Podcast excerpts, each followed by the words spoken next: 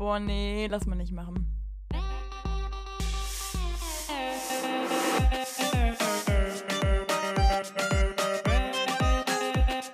Okay, nee, schneiden wir raus.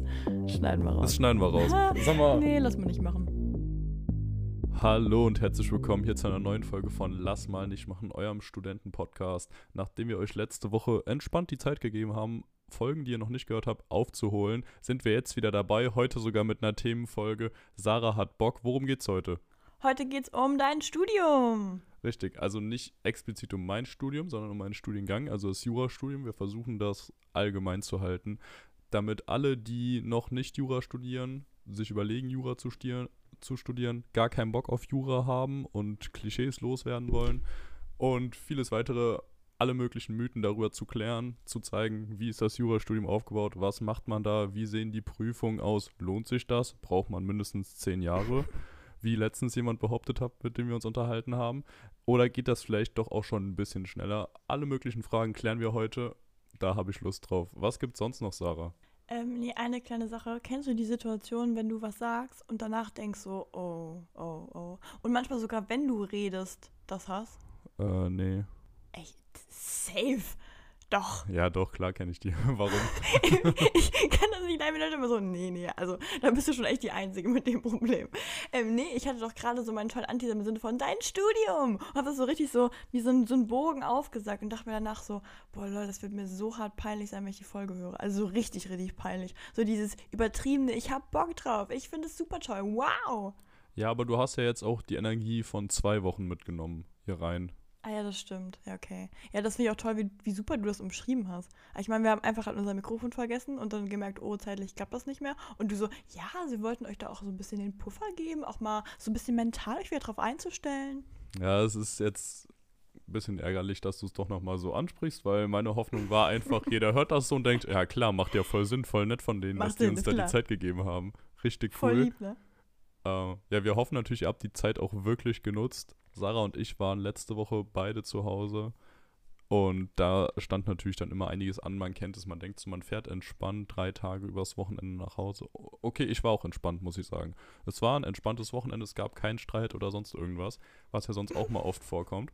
Aber mein Terminplan war wirklich pickepacke voll. Ich hatte Hä, warte mal, drei Streit zwischen uns beiden? Nein, nicht zwischen uns, sondern zwischen den Eltern und so, wenn man dann zu Hause ist und Boah, dann gibt es immer wieder grad schon. irgendwelche Reizungen und äh, keine Ahnung, äh, das kennt glaube ich jeder schon mal, weil irgendwie andere Erwartungen existieren. Aber das war überhaupt nicht der Fall bei mir. Aber ich hatte einen pickepacke Oh. vollen Terminplan. Ich hatte drei Techniktermine, also Technik-Support-Termine. Ich habe ein, Handy- ich hab ein Handy komplett neu eingerichtet. Ich habe drei Stunden Gartenarbeit geleistet. Ich war mit Sarah auf einem Weihnachtsmarkt. Ich war mit Sarah feiern. Und ich war essen mit meinen Eltern. Es war von hinten bis vorne durchgetaktet, aber sehr, sehr schön. Absolut top, aber für den Podcast blieb da leider überhaupt keine Zeit, weder bei der Aufnahme noch im Schnitt. Und das Mikrofon wollte ich dann auch nicht mitschleppen. Deswegen vertagen wir diese Folge auf genau heute. Ja, aber da freuen wir uns doch alle für dich, Lukas. Das ist so, weißt du, dann, dann hören das jetzt die Hörer und denken sich so, ja Mann, wir finden toll, dass er seine Pflichten einfach, einfach hinten runterfallen lässt. So, Hauptsache er hat Spaß. Das denkt man sich dann. Das denke ich auch. Wenn wir mit Mhm. dem Jurastudium durch sind heute, gibt es noch ein paar kleinere Themen hinten dran. Unter anderem du eine betrunkene? Männergruppe auf dem Kinderkarussell. Sehe ich das richtig, Sarah? Das ist so richtig, absolut. Da bin ich sehr gespannt, auch wenn ich es live gesehen habe. Ihr solltet auch gespannt sein. So, Sarah, wollen wir reinstarten? Ja, fände ich absolut sympathisch. Sehr cool. Ja, wie machen wir es? Soll ich dir Fragen stellen, Lulu? Bist du jetzt, ist das ja, so das wäre das wär, das wär natürlich cool. Also ich kann dir natürlich auch Fragen zum Jurastudium stellen. Ja, okay. Und die werde ich dann so richtig, so richtig schön beantworten, so mit sehr viel Fantasie. Ja, nee, das, das lassen wir lieber, weil sonst sind wir gleich wieder bei fliegenden Einhörnern, wenn Sarah irgendwas mit Fantasie beant beantwortet. Ja, okay, wir, wir fangen mal mit der Grundsatzfrage an, weil bevor du dich bewirbst, muss ja so ein paar, müssen so ein paar Dinge stimmen, so ein paar Eckdaten. Und Mhm. was wären das für Eckdaten? Sind es zum Beispiel der NC? Da ist ja so ein großer Mythos, dass man irgendwie ein sehr, sehr gutes Abitur braucht. So 1-0, So medizinmäßig, ne? 1-2 oder sowas, dass nur die ganz krassen Jura studieren. Und genau, so ähnlich wie bei Medizin, wo das ja wirklich der Fall ist, wo du irgendwie ein Mhm. riesen Glück haben musst, wenn du da anders reinkommst oder mega den Medizinertest gerockt hast oder sowas. Das gibt's bei uns alles nicht. Hier läuft eigentlich alles über den NC, Also es gibt keine weiteren Tests oder Auswahlgespräche oder sonst was. Und der ist aber gar nicht so hoch, wie alle immer denken. Also hier in Frankfurt zum Beispiel ist der bei 2,3 oder 2,4 gewesen. Woanders ist Ach, er bei crazy, 2,0. Bei den Unis, die weniger, also die auch renommiert sind, aber weniger Plätze zur Verfügung haben, vielleicht auch mal bei 1,7 oder so. Aber in anderen Städten, zum Beispiel Trier, auch einfach gibt es keinen. Da kannst du dich einfach einschreiben und los geht's. Er liegt aber am Trier, so ich meine, hör mal. Ja, also wenn ihr bei Sarah in der Nähe studieren wollt und zufällig Lust auf Jura habt, so, ihr könnt euch einfach einschreiben. Viel Spaß. Also es ist jetzt nicht so, dass es irgendwie mega das Elite-Studium ist oder so, wie sich das viele mal Aber vorstellen. Jeder kann da reinkommen. Wodurch kommt das, dass dieses Klischee existiert? Liegt es an der Art und Weise der Leute, die studieren? Weil ich muss ja sagen, das, Das ist ja schon das sein. Klischee so ein bisschen. Dieses Snoppige, dieses bisschen von oben herab. Und auch dieser Kleidungsstil erinnert ja teilweise so ein bisschen, also wie man sich das jetzt klischeehaft vorstellt, ne? Erinnert ja auch so ein bisschen an so ein Streberkind aus der fünften Klasse, die das dann schon den Koffer irgendwie in der Hand hat oder so, ne? Und dann hier so mit seinem Aktenkoffer dann zur Schule geht. Und vielleicht kommt das daher, dass man der Meinung ist, die Leute müssen super intelligent sein und weil es auch sehr schwer ist. Also Jurastudium ist ja eins der Studiengänge, wo man eigentlich behaupten würde, na, das machen ja nicht viele. Also schaffen ja zumindest mal nicht viele, ne? Ja, das ist, glaube ich, sicherlich ein Punkt. Also, dass es erstens viele Akademikerkinder studieren, wodurch man dann irgendwie schon denkt, das muss sehr, sehr hoch sein. Und ja, es werden sehr, sehr wenige zugelassen. Aber es ist ja faktisch einfach ein Massenstudiengang. Es ist, glaube ich, der, Wird ja auch viel aussortiert am Zweit- Ende, ne? der zweit- oder drittmeist besuchte Studiengang deutschlandweit. Also Massen an Leute, die da hingehen. Wir sind bei uns auf Fachbereich 1, haben den größten Hörsaal zusammen mit den Vivis und wir fangen hier mit 550 Leuten an. Also äh, einfach. Wir enden da- mit drei. Das, das Ding ist voll. So, und am Ende, wenn man sich aber dann Anwälte, Richter und sowas anguckt, sind es, mit Ausnahmen, aber meistens ziemlich schlaue, sich sehr gut ausdrückende Menschen, wo du, wenn du mit denen redest, so das Gefühl hast, so, okay, die haben's drauf. Und ich glaube, das könnte so ein Punkt sein, dass viele denken, ja, okay, du musst halt schon immer krass gewesen sein, damit du überhaupt so da reinkommst und das werden kannst. könnte Ich glaube, viele ja. unterschätzen, wie schwer es am Ende dann ist, also wie einfach es ist, reinzukommen, aber wie schwer es dann am Ende ist, wirklich durchzukommen und die beiden Examen zu machen. Oder Examina. Also das ist, glaube Ja. ich, eher das Ding. Aber jeder kann Jura studieren, der ein Abitur hat. Ihr müsst euch einfach nur einschreiben und ja, halt im Zweifel eine Uni suchen, die vielleicht nicht direkt neben euch ist oder nicht unbedingt in, euer, in eurer Lieblingsstadt. Aber man kann immer reinkommen und gerade wenn man ein zum Komma hat, hat man fast die komplett freie Auswahl. Jetzt ist es ja so, wir haben ja in der damaligen Folge über BWL haben wir darüber geredet, dass es auch sehr wichtig ist, an welcher Uni, du studierst. Ist das hier ähnlich? Weil da war ja die These, wenn du an einer Uni studierst, wo zum Beispiel der NC klein ist und du bist da einfach reingeflutscht und die ist jetzt halt nicht so eine super, ich sag mal, die, die man so als Aushängeschild nimmt, dann wird es nachher auch gar nicht mal so. Also es ist natürlich um einiges einfacher, wenn du eine bessere hast für einfach den Job. Wie ist das hier? Genau, zumindest für die größeren Player, wo du dann auch wirklich mehr verdienen kannst. Ne? Also das muss man Genau, immer dazu ja. sagen, wenn du natürlich jetzt an deiner FH studierst und direkt nebenan die, das mittelständische Unternehmen ist, wo du rein willst, so dann so, why not? Dann werden die wahrscheinlich auch sagen, ja, der kommt hier direkt von nebenan, ich kenne sogar noch die Eltern oder sowas, dann ist das Ding natürlich ganz easy. Und wenn man da dann sehr gute Noten hat. Bei Jura ist es tatsächlich so, es spielt fast überhaupt keine Rolle. Es ist eigentlich komplett egal. Wenn du am Ende beide Exa Examina geschafft hast, wenn du das erste und das zweite Staatsexamen geschrieben hast und bestanden hast, dann steht dir die Welt offen. Dann kommt es auch Ah, auf liegt deine Note daran? an. Ja, Ja. warte mal ganz kurz. Liegt es daran, dass halt eben auch wenige bestehen, dass dann, weil bei, in BWL ist ja der Markt auch echt ein bisschen übersättigt, ne? Ja. Du kannst zwar nachher fast gefühlt Ja. alles mit BWL machen, aber die Leute sind ja auch eine große Anzahl, ne? Also es sind ja hier auch sehr, sehr viele, die anfangen, aber es wird noch mal mehr ausgesiebt, weil da werden wir gleich noch drauf kommen mit Dauer und Prüfungsschema und so, also wie das Ganze abläuft, wie der Prüfungsablauf ist, wie man am Ende sich seine Endnote ergattert. Ähm, deswegen kommen erstens, erstens weniger durch und zweitens ist es so, dass bei Jura die Studiengänge deutlich klassischer und gleicher aufgebaut sind als bei BWL jetzt zum Beispiel. Bei BWL kann prinzipiell jede Uni mehr oder weniger machen, was sie will. Die einen fangen mit Wirtschaftsmathe und Statistik an wie wir, die anderen gehen direkt mit Grundzüge der BWL, VWL und Marketing ins erste Semester Ah, rein. okay. Und bei Jura ist es halt deutlich gleicher, weil bei Jura hast du halt den kompletten Rechtsbereich. Und das kann ich auch jetzt schon mal sagen. Du hast öffentliches Recht, Strafrecht und Zivilrecht. Das sind die drei großen Rechtsgebiete, die es gibt. Und die musst du am Ende können. Und am Ende musst du das erste Staatsexamen schreiben und dann das zweite. Das heißt, es gibt da auch ein paar kleine Unterschiede. Bayern, glaube ich, schreibt zum Beispiel mehr Prüfungen im Examen als andere Bundesländer. Bayern ist natürlich da immer wieder sowas Besonderes, wie auch in der Schule schon. Ne, die brauchen da ihren, ihre Sonderstellung. Und es ist auch Für schon, den Vibe, ne? es ist auch ein Unterschied, in welchem Bundesland du studierst. Also, weil das halt jedes Mal föderalistischer Staat hier ist, kommt jedes Mal auf das Bundesland an, die die Prüfungsordnung festlegen. Aber am Ende musst du quasi immer das Ganze können. Und deswegen baut natürlich jede Uni das ziemlich ähnlich auf. So am Anfang, du musst halt mit in Zivilrecht mit BGB AT anfangen. Du kannst jetzt nicht sagen, ja, ich fange mit Schuldrecht oder irgendwas aus dem dritten Semester quasi an, weil du erstmal die Grundlagen vermitteln musst. Du kannst im öffentlichen Recht sagen, ja, ich fange mit Verfassungsrecht an und nicht mit Staatsorganisationsrecht. Das kannst du machen, das kannst du tauschen, aber im Prinzip ist es halt ziemlich das Gleiche. Und deswegen ist es Okay. da eigentlich Latte und durch dieses Staatsexamen, dadurch, dass es von oben kommt und nicht jeder und nicht alles halt einfach, also die entscheidenden Prüfungen halt nicht nur vom Prof selbst irgendwie gestellt werden, ist es halt einfach so, dass wenn du das geschafft hast, dass alles sehr vergleichbar ist und jetzt nicht wie bei anderen ähm, ja, Studiengängen, wo es dann sehr drauf ankommt, ja okay, die haben einen besseren Ruf, da sind wahrscheinlich die Leute besser oder sowas, sondern wenn du es geschafft hast, bist du einfach geil dabei und sagst, ich habe mein Staatsexamen.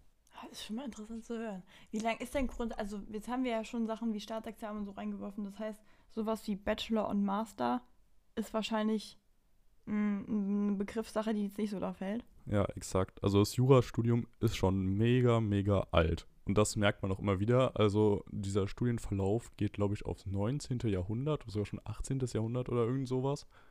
Ich sag mal 19. Also es wurde im Deutschen Reich auch schon genauso gemacht, auch mit der Punkteskala. Also jetzt nagelt mich nicht drauf fest, aber das habe ich auf jeden Fall mal gehört. Und ähm, ich kann es mir auch gut vorstellen. Und es gibt kein Bachelor- oder Master-System. Es gibt die Uni Mannheim, die, wenn man sich für Wirtschaftsrecht, also BWL, auch noch interessiert, kann man da erst einen Wirtschaftsrecht-Bachelor machen, wo du auch noch BWL-Elemente drin hast. Und wenn du den hast, machst du danach noch die öffentliches Recht und Strafrecht dazu, in zwei extra Jahren, glaube ich, und hast dann dein erstes Staatsexamen gemacht. Wenn du das aber nicht bestehst, fällst du bei denen in dem Fall halt auf deinen Wirtschaftsrechts-Bachelor zurück und das ist ganz geil. Aber das ist auch die einzige Uni, die das so macht und auch nur, wenn du dich für BWL noch interessierst. Deswegen ähm, wahrscheinlich eher für die Minderheit wirklich relevant. Wir haben das Staatsexamen, zwei Stück.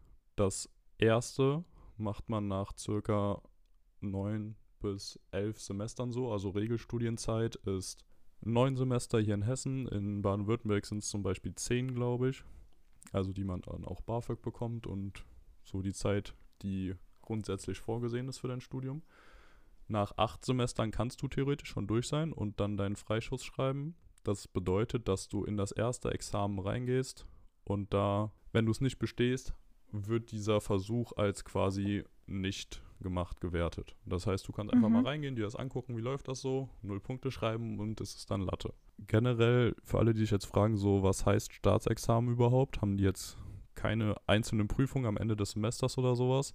Staatsexamen, jetzt in dem Fall das erste, bedeutet erstmal, du wirst in jedem dieser drei großen Rechtsgebiete geprüft und es kann alles drankommen, was jemals in diesem Studium besprochen wurde oder was du dir dazu zusätzlich noch selbst hättest beibringen müssen. Also alles, was halt in dem, wie heißt es, ich glaube, Juristenausbildungsgesetz, das kann ich jetzt jedem Jurastudenten auch schon mal empfehlen, das gibt es von jedem Bundesland und da guckt ihr dann einfach mal rein und da steht dann komplett haargenau drin, was alles Prüfungsstoff ist, was alles drankommen kann.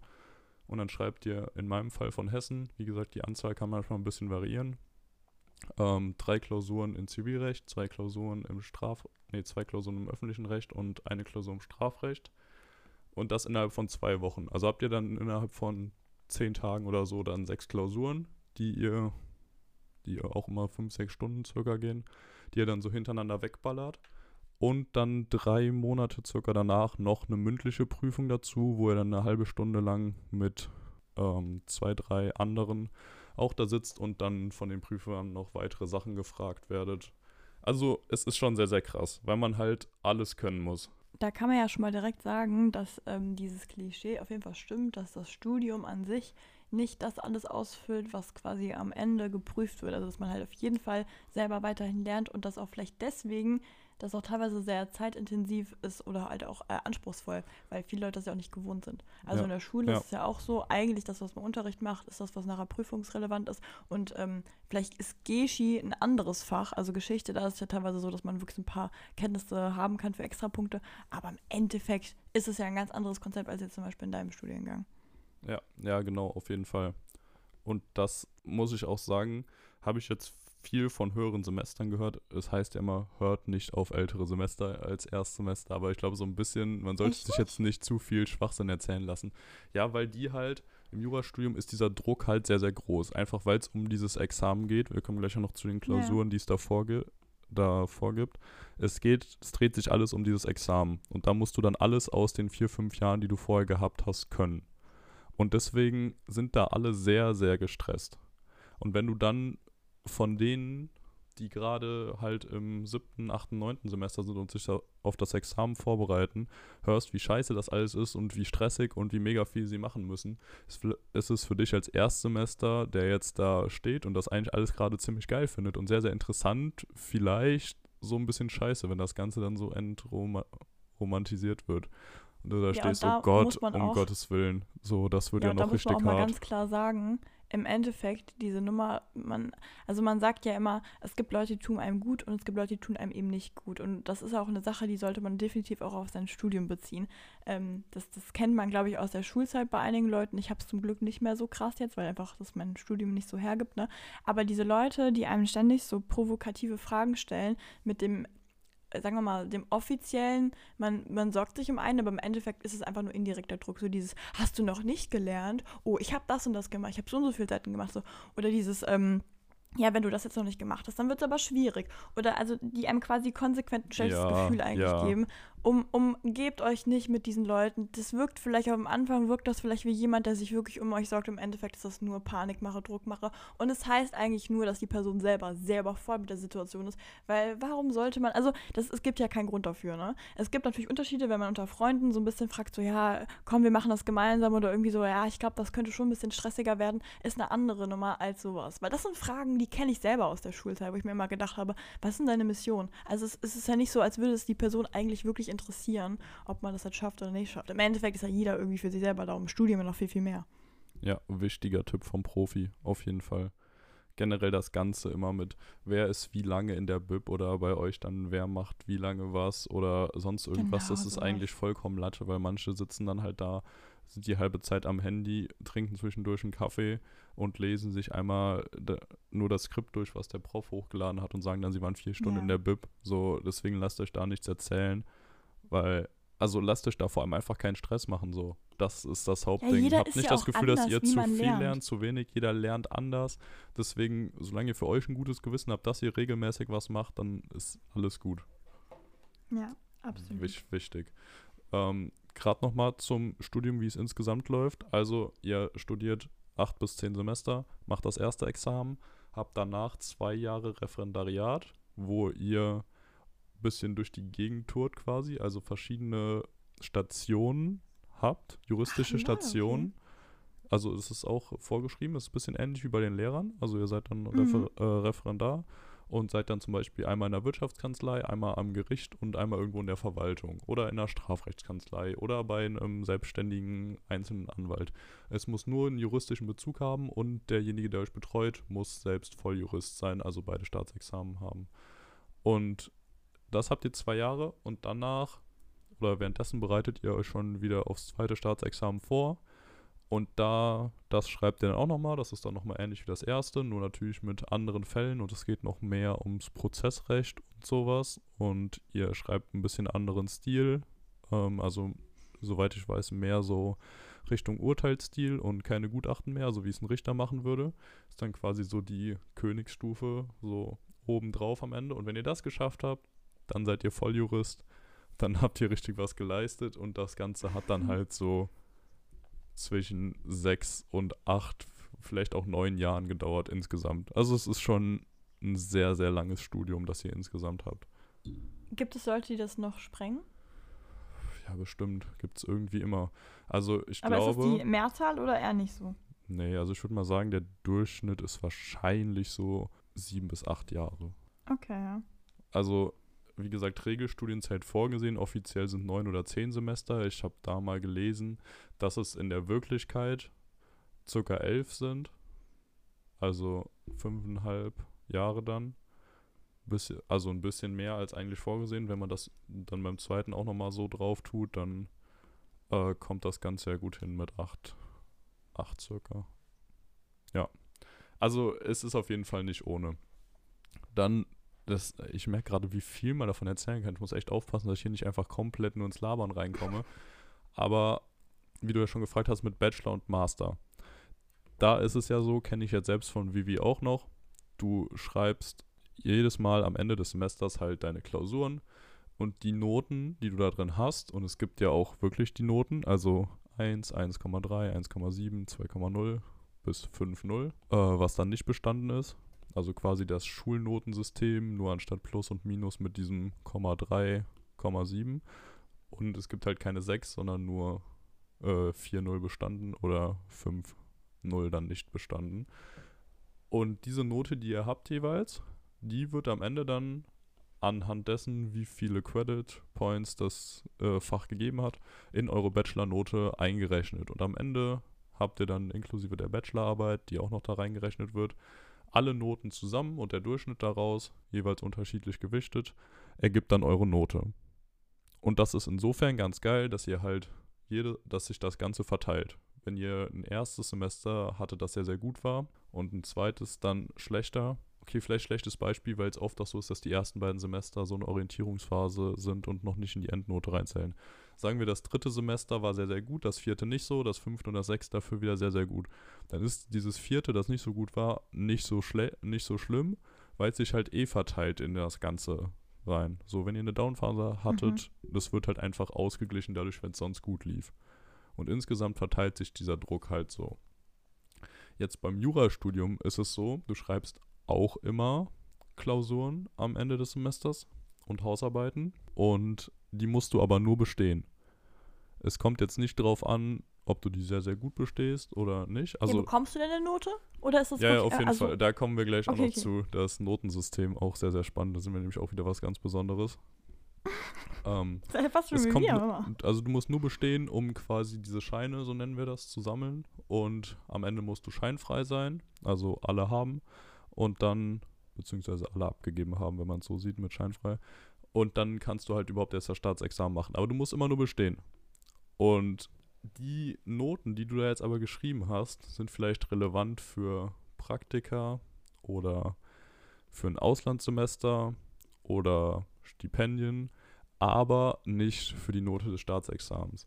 Beim Staatsexamen kommt es wirklich nur auf diese sechs Klausuren und die mündliche Prüfung innerhalb dieser zwei Wochen dann plus die mündliche an. Und das ist halt sehr, sehr krass. Das heißt, du kannst theoretisch vorher immer nur gerade so durchgekommen sein. Mit der schlechtesten Note, mit der es noch ging.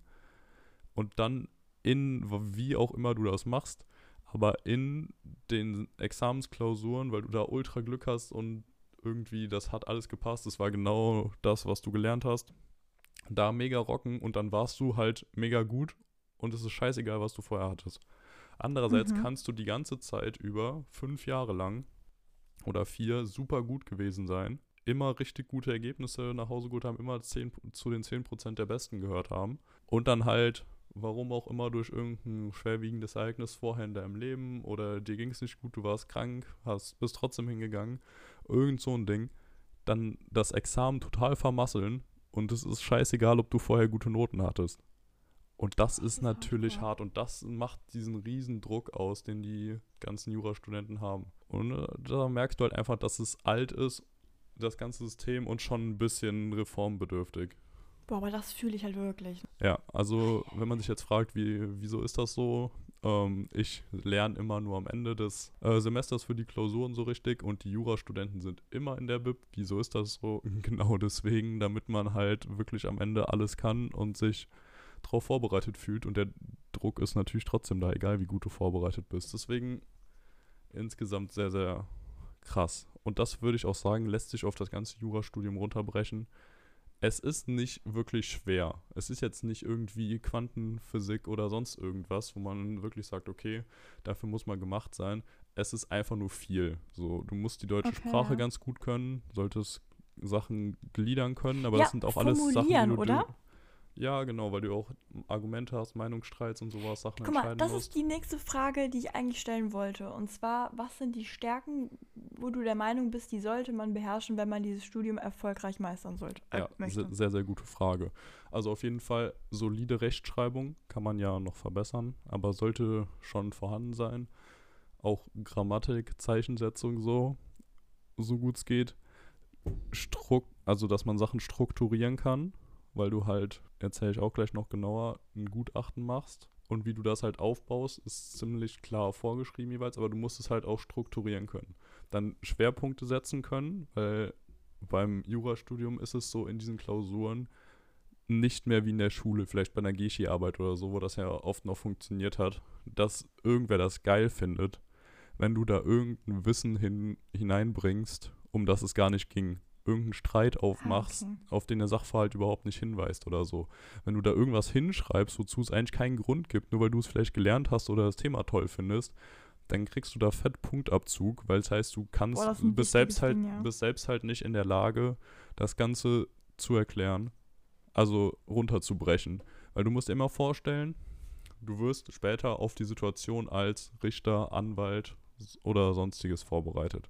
Und wenn da jetzt ein Mandant reinkommt und dir von seinem Autounfall erzählt und aber auch sagt, ich habe jetzt nur eine halbe Stunde Zeit und er dir davon erzählt und meistens ist es ja so bei Laien, die erzählen dir ganz, ganz viel, was komplett irrelevant ist, sind sich schon sicher, wie das am Ende ausgehen wird und ähm, labern viel drumrum und dann das wirklich Interessante, was wirklich wichtig ist, wird dann eher so klein nebenbei erzählt. Und wenn du dem dann da jetzt erstmal den erzählen lässt und am Ende dann deine Meinung dazu abgibst, aber auch dann ganz groß nochmal die Sachen aufgreifst, die er vorher auch schon unwichtig erzählt hat und da nebenbei noch was erzählst oder vielleicht davon redest, dass der andere ja auch noch irgendwie mit Körperverletzungen was machen könnte oder dass du früher schon mal von einem Fall gehört hast, wo auch noch Körperverletzung mit drin war, auch wenn das in dem Fall überhaupt nicht relevant war und wie das ausgegangen ist.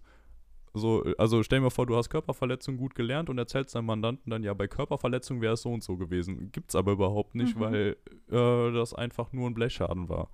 Und dann äh, am Ende zu dem wichtigen Punkt kommst du nur noch ganz knapp, weil du keine Zeit mehr hast und dann muss der weg. Das ist ja kompletter Schwachsinn. Und genauso ist es hier auch. So, der Korrektor will halt nicht irgendwie lesen, was du sonst noch kannst, sondern er will sehen, dass du dieses Wissen, was du hast, genau darauf beziehen kannst. Und das sollte man irgendwie einigermaßen hinkriegen. Ansonsten ganz gerne lesen, weil man halt sehr, sehr viel liest. Ähm, ja, die Sprache als sein Werkzeug betrachten. Insgesamt vielleicht auch, zumindest für später, ein sicheres Auftreten und mit Stresssituationen klarkommen. Das Mhm. würde ich sagen, sind so die wichtigsten Sachen erstmal. Andere Sachen wie strukturiertes Lernen oder lange Lernen und sonst was kann man sich alles antrainieren. So, das kennt man meistens von der Schule nicht. Das ist machbar, aber einfach so diese Basics in Schrift und Schwerpunktsetzung, glaube ich, sollten schon ganz gut laufen.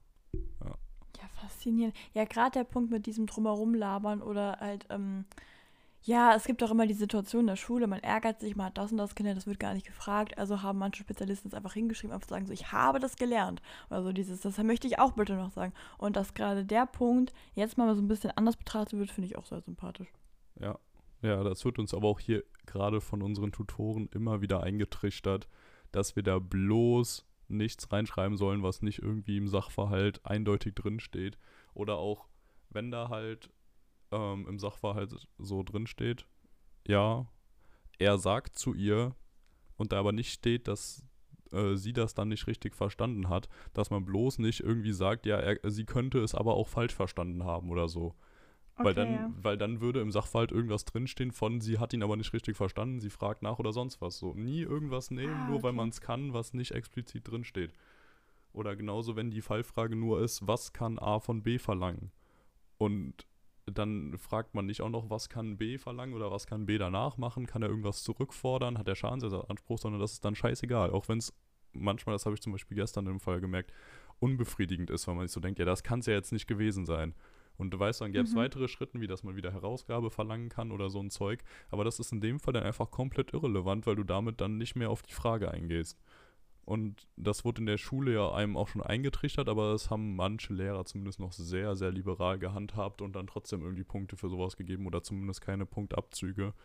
Und das ist hier definitiv anders. Ja, Ja. okay, aber das ist, oh, das finde ich, finde ich spannend, ja. Ähm, dann Notenskala, wie das Ganze aufgebaut ist bei uns. Wir haben 0 bis 18 Punkte. Wir haben quasi das MSS-Notensystem, die Punkte, nur dass das ja bis 15 geht, und haben zwischendurch einfach mal noch ein voll befriedigend reingelegt. Also so äh, ungenügend äh, und so ein Zeug dann ausreichend. Und dann ist aber 9 bis 11 ein voll befriedigend. Einfach mal noch dazwischen. So, warum nicht? Kann man ja machen, ne? ich ich finde das irgendwie wild. Und da muss man aber dazu sagen, 1, also sehr gut wäre halt dann auch äh, 16, 17, 18 so. Aber die offizielle Notenskala ist eigentlich so eher, ja, 8, ähm, so 18 kriegt niemand, 17 vielleicht der liebe Gott, 16 derjenige, der die Klausur gestellt hat. Und ab 15, 15 kannst du theoretisch mal erreichen, wenn du einfach super, super gut bist, dich super drauf vorbereitet hast und das Problem auch noch irgendwas ist, was du wirklich so das dahinterstehende, die Technik richtig gut gelernt hast und das richtig gut verstanden hast. Und Mhm. ab, ab neun Punkten bist du schon übel gut und im oberen Drittel. Also neun ist richtig geil und da kommt man, das sagt ja schon echt einiges. So, du gehst halt normalerweise davon aus, wenn es 18 Punkte gibt, so damit du richtig gut bist, musst du schon mal mindestens 14 oder sowas haben oder mindestens zweistellig. Aber das ist hier halt null der Fall. Wenn du neun hast, bist du mega gut dabei. Neun Punkte im Examen am Ende bedeutet auch Prädikatsexamen. Das heißt, damit kannst du zu großen Wirtschaftskanzleien, wo du richtig fett Geld verdienen kannst. Damit kannst du zum Staat, also Richteramt oder Staatsanwalt werden. Und das alles erst ab diesen neun Punkten. Und neun Punkte ist ja die Hälfte der gesamten Notenskala. Und wenn du selbst vier oder fünf Punkte hast, also gerade damit bestehst du noch, gerade so bestanden hast, giltst du schon als ziemlich gut, weil du damit halt schon besser bist als sehr, sehr viele andere, die einfach durchfallen. Und irgendwie, keine Ahnung, ich persönlich kann mich da, glaube ich, ganz gut dran gewöhnen, wenn man halt weiß, ja, okay, so die ganz oberen Noten erreicht eh keiner richtig. Aber viele finden es halt scheiße, dass man die ganze Zeit quasi schlechte Noten reingedrückt bekommt, ähm, weil sie halt auf der Skala so schlecht aussehen. Und wenn man dann seinen Eltern erzählt, ja, ich habe sieben Punkte geschrieben und voll happy ist, wenn man damit wahrscheinlich sogar noch über dem Schnitt ist. Und dann die Eltern fragen ja, wie viele gibt es denn? Und du sagst so 18. Und dann sind die so, hä? Verstehe ich nicht. Hä? Hier, deine Schwester, die äh, Erdkundelehramt studiert hat, gerade eine 1-0 mit nach Hause gebracht. So, streng dich doch auch mal an. Die 18 müssen doch auch mal machbar sein oder 17 oder so.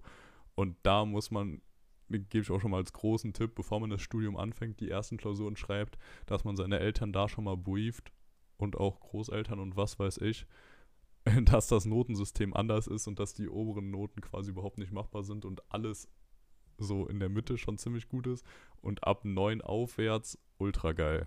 Und ja, da muss man sich einfach dran gewöhnen, das ist einfach wieder was ganz anderes, wo wir Juristen wieder was Besonderes sind und wo auch irgendwie, warum auch immer, nichts dran gemacht wird.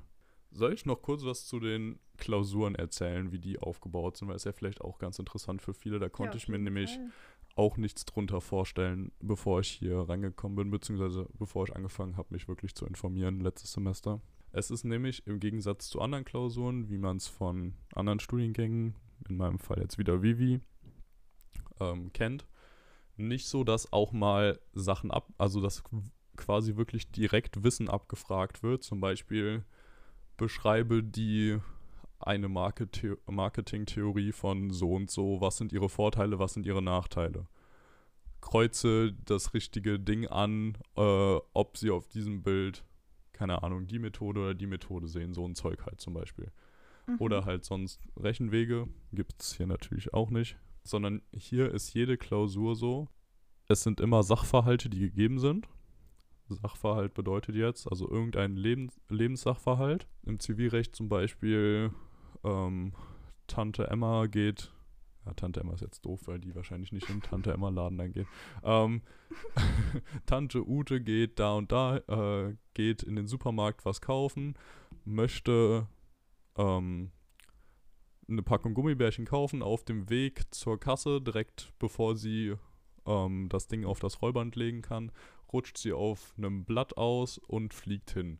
Und dann halt sowas wie, welche Ansprüche äh, prüfen sie alle Ansprüche oder wie ist die Sachlage oder wie ist die Rechtslage. Irgend so ein Ding. Und dann musst du halt gucken, ja, oder wahrscheinlich sind die länger. Also wir sind in einer Klausur, die mindestens dreistündig ist. Und da hast du dann schon mal so ein bis zwei Seiten Sachverhalt. Aus dem musst du dann erstmal Für rausarbeiten. eine Aufgabe. Genau. Aus dem musst Hast du du dann. immer nur eine Aufgabe bei deinem, oder sind es mehrere? Ähm, jetzt am Anfang, im den Examen auf jeden Fall, jetzt am Anfang wurde uns schon gesagt, gibt es oft noch so kleine Zusatzfragen oder so ganz kleine Fälle, die recht einfach zu lösen sind oder die ein verzwicktes Problem haben, so als Extrapunkte. Oder unser Strafrechtsprof, der ähm, findet das wohl immer ganz geil, so noch 25% der Punkte dafür zu geben, auf so Theoriefragen wie, welche Straftheorien gibt es zum Beispiel? Weil das ist ja auch ganz spannend. So, warum strafen wir überhaupt so? Wollen wir Vergeltung? Ja. Wollen wir, dass derjenige sich mit dem Rechtssystem wieder anfreundet? Wollen wir es präventiv machen, dass ähm, andere Leute nicht auch diese Straftat begehen? All so ein Zeug. Ähm, und dass man das dann halt quasi sein Wissen vorstellt und er einfach so will, dass wir uns auch mit dem Warum dahinter beschäftigen. Finde ich auch ganz gut. Weil später im Examen ist es dir halt scheißegal, also warum du jetzt strafst oder machst du es einfach, wie du es gelernt hast und bums aus. Jetzt im, in den ersten Semestern geht es auch noch ein bisschen mehr um die Philosophie und so dahinter. Was ich auch ganz Mhm. cool finde. Also das kann am Anfang schon auch noch passieren. Aber im Kern ist es immer dieser Sachverhalt und dann prüfst du halt im Gutachtenstil durch. Erstmal guckst du im Text überhaupt so, was ist jetzt überhaupt relevant so. Wel- Welche Ansprüche könnte es geben im Fall von Zivilrecht jetzt? Oder wenn irgendwer irgendwen ermordet so, ähm, ja, äh, kann, ähm, war das Totschlag zum Beispiel oder war das Mord? Weißt du, jeder normale Mensch sagt immer einfach so, ja, klar, hatten mit Messer erstochen, klar war das Mord, so was soll sonst sein, sperrt ihn lebenslang weg. Aber so einfach ist es halt nicht immer und deswegen haben wir halt auch, ähm, ja, das juristische System und das juristische Denken und das ist ganz spannend, weil du gehst dann immer so in den Klausuren daran, dass du ähm, im Gutachtenstil guckst, am Anfang mit dem Obersatz, so zum Beispiel A könnte sich wegen Totschlags gemäß Paragraph, welcher ist es, 223 oder irgend sowas, ähm, Strafgesetzbuch, bin mir da gerade nicht ganz sicher, äh, strafbar gemacht haben. Also du sagst immer erst könnte. Mhm. Dann kommt die Definition so, Totschlag ist das und das. Dann beziehst du diese abstrakte Definition, weil es ist natürlich, was im Gesetz steht. Viele kennen es, wirken, denken, das ist so geschwollen und so. Und es ist ja meistens auch, aber es ist halt einfach abstrakt formuliert, dass du es auf alle möglichen Lebenssituationen beziehen kannst. Und genau das machst du dann in der Subsumption. Also guckst so, kann man das da drauf beziehen? Ähm, inwiefern? Was passt da alles rein? Kann man irgendwie sagen, dass er den, ja, mit was auch immer da für Vorgaben drinstehen, passt das hier drauf? Und dann sagst du im Ergebnis halt am Ende so, ja, passt. Oder nein, passt nicht und dann war es kein Totschlag. Dann prüfst du halt weiter, Mhm. was könnte es sonst gewesen sein. Und das ist halt, finde ich, sehr, sehr cool, weil man nicht einfach immer so von oben rauf herangeht und sagt, ja klar ist das, äh, klar war das Mord, weil das und das, sondern man sagt halt, es könnte Mord gewesen sein und guckt dann, so, was sind überhaupt die Voraussetzungen dafür? Liegen diese Voraussetzungen hier vor und prüfst das sehr genau durch und kommst dann am Ende zu einem Ergebnis. Und da gibt es dann verschiedene Prüfungsschemata für die verschiedenen Fälle und du musst einige Definitionen können. Auch, ich glaube, das kennt auch jeder. Das heißt immer, Juristen würden Gesetze auswendig lernen. Und Ja, stimmt, das ist ein richtiges Ding, ja. äh, dass es so trocken wäre und nein. Hier lernt keiner irgendwelche Gesetze auswendig. So manche Gesetze kennst du irgendwann, so zum Beispiel Paragraph 90 BGB. Eine Sache ist ein beweglicher Gegenstand. So ist es irgendwann drin, weil du es halt einfach oft gesehen hast, aber du lernst es nie auswendig, weil in jeder Klausur hast du deine Gesetze dabei. Und wer jetzt denkt, so in denen steht ja alles drin, dann ist ja voll einfach so, nee. Weil es ist ja immer nur abstrakt formuliert und es gibt so viele verschiedene Fälle und es gibt so viele verschiedene Ketten, die du da verknüpfen musst. Ich habe auch ein paar ja. Freundinnen, die Jura angefangen haben zu studieren und die haben auch abgebrochen mit dem äh, mit dem Satz, ja, war so trocken und so. Jetzt stelle ich mir aber die Frage, wenn ich es von dir höre, also klar, es ist nicht mein Studiengang, definitiv nicht, das würde ich nicht machen so, aber ich finde es schon spannend, was du erzählst. So, und dann verstehe ich den Punkt nicht. Also klar, trocken kann ja auch bedeuten, wenn man jetzt sehr viel lesen muss, ähm, dass vielleicht auch einfach manchmal so ein mhm. bisschen dieses Fachdeutsch ist. Aber wenn du zum Beispiel nicht die Gesetze auswendig lernst, für mich sind Gesetze so dieses Klassische von, das kann man so oder so interpretieren, wenn man sich doof anstellt und so. Ähm, wo ist es dann trocken? Ist es die Vorlesung? Ist es der Stoff? Was ist es genau? Ich kann es dir ehrlich gesagt nicht sagen. Also das wurde jetzt auch bei meinen Verwandten von verschiedenen Leuten immer wieder gesagt, nee, also das wäre mir ja zu trocken. Ach krass, dass du es interessant yeah. findest. Aber ich finde es halt wirklich nicht. Also ich kann das bislang absolut nicht bestätigen. Ich kann mir vorstellen, dass es irgendwann im fünften Semester bei Verwaltungsrecht oder sowas vielleicht trocken wird oder auch Erbrecht oder so. Wobei ja. selbst da grundsätzlich erstmal, vielleicht ist es ein bisschen die Denkweise, weil okay. wir haben ja wirklich immer diese Lebenssachverhalte es ist immer irgendwas, was entweder schon mal genau so passiert ist oder was sich halt irgendwer fürs Lehrbuch ausgedacht hat, um bestimmte Probleme deutlich zu machen. So zum Beispiel im Strafrecht ist es so ein klassisches Ding. Da gibt es die Äquivalenztheorie mit der Conditio sine qua non Formel und die besagt, eine Handlung ist dann kausal, nein, doch eine Handlung ist dann kausal, wenn ihr Erfolg, nee, wenn sie nicht hinweggedacht werden kann, ohne dass äh, ihr Erfolg in seiner konkreten Gestalt entfiele. Da geht es nur um die Kausalität jetzt. Da darf man jetzt noch nicht mit Schuldvorsatz oder sonst was kommen, sondern erstmal nur um die Kausalität, also ob das der Grund dafür war. Yeah. Und wenn du jetzt sagst, ähm, A vergiftet den B, also indem er halt Gift in den Becher hineinschüttet und der B trinkt das, so war die Handlung kausal. Wenn man sie hinwegdenken würde, wäre der äh, B nicht gestorben. Damit war die Handlung kausal. Recht einfach. Dann gibt es aber so den Fall, dass ähm, A und C beide, ohne es voneinander zu wissen, hintereinander Gift da reinschütten, jeweils mit einer kompletten Dosis. Und der B das dann wieder trinkt und quasi so gesehen die doppelte Menge an Gift hat und daran wieder stirbt. Mhm. Und wenn du dir jetzt vorstellst, so hätte der A nicht das Gift hineingeschüttet, dann wäre das vom C immer noch drin gewesen und B wäre trotzdem gestorben. Also wenn du das hinwegdenkst, würdest du sagen, ja, okay, nee, er war nicht kausal, weil der wäre auch sonst gestorben. Genau so könntest du es aber auch wieder beim C sagen. Wenn der es nicht hineingeschüttet hätte, hätte der A das Gift ah, hineingeschüttet und der B wäre trotzdem wieder gestorben. Das heißt, beide wären in dem Fall dann äh, nicht, also könnten nicht des Totschlags äh, schuldig gesprochen werden. Oder sonstiges, wären auf jeden Fall beide nicht strafbar weil es ja nicht, beide Handlungen ja nicht kausal waren. Und das ist ja kein Zustand. Also du kannst ja nicht sagen, ja, okay, gut, wenn er jetzt einfach Glück hatte und der andere hat ihn auch vergiftet und beide haben dann halt, äh, beide kommen dann davon. Das ist ja Mist. Und deswegen modifizierst du in dem Fall halt diese Formel dann und äh, sagst, okay, in dem Fall, wenn es wirklich genau so passiert, sind halt beide dann äh, schuld. schuld. Nee, nicht beide schuld, bevor ich hier schon wieder was durcheinander werfe. Ähm, beide waren dann kausal für den Tod. Und damit kannst du dann weiter prüfen. Und ja, aber das ist doch im Grunde genommen echt so, dass du ja tatsächlich für dein Berufsleben, du kannst zwar Fälle durchspielen, aber du kannst ja nicht jede einzelne also jede Sache ist ja super individuell. Genau, das heißt, im genau, Grunde das ist es. einfach ständig tausend, tausend Dinge, um nach irgendwann so ein bisschen darauf zurückzugreifen können. Das, das ist es. Und genau das finde ich auch das super Spannende, wie wir diese ja. ganzen verschiedenen Fälle haben, an denen man die Sachen dann lernt. Aber im Endeffekt geht es ja nicht darum, dass du möglichst viele Fälle schon mal gehört hast oder die kannst, sondern es geht darum, wie du selbst juristisch, wie du selbst juristisch arbeitest, wie du diese, wie mhm. du das kannst, wie du immer dieses, er könnte, das wäre der Fall, wenn, hier war es so und so, damit komme ich zu dem und dem Ergebnis.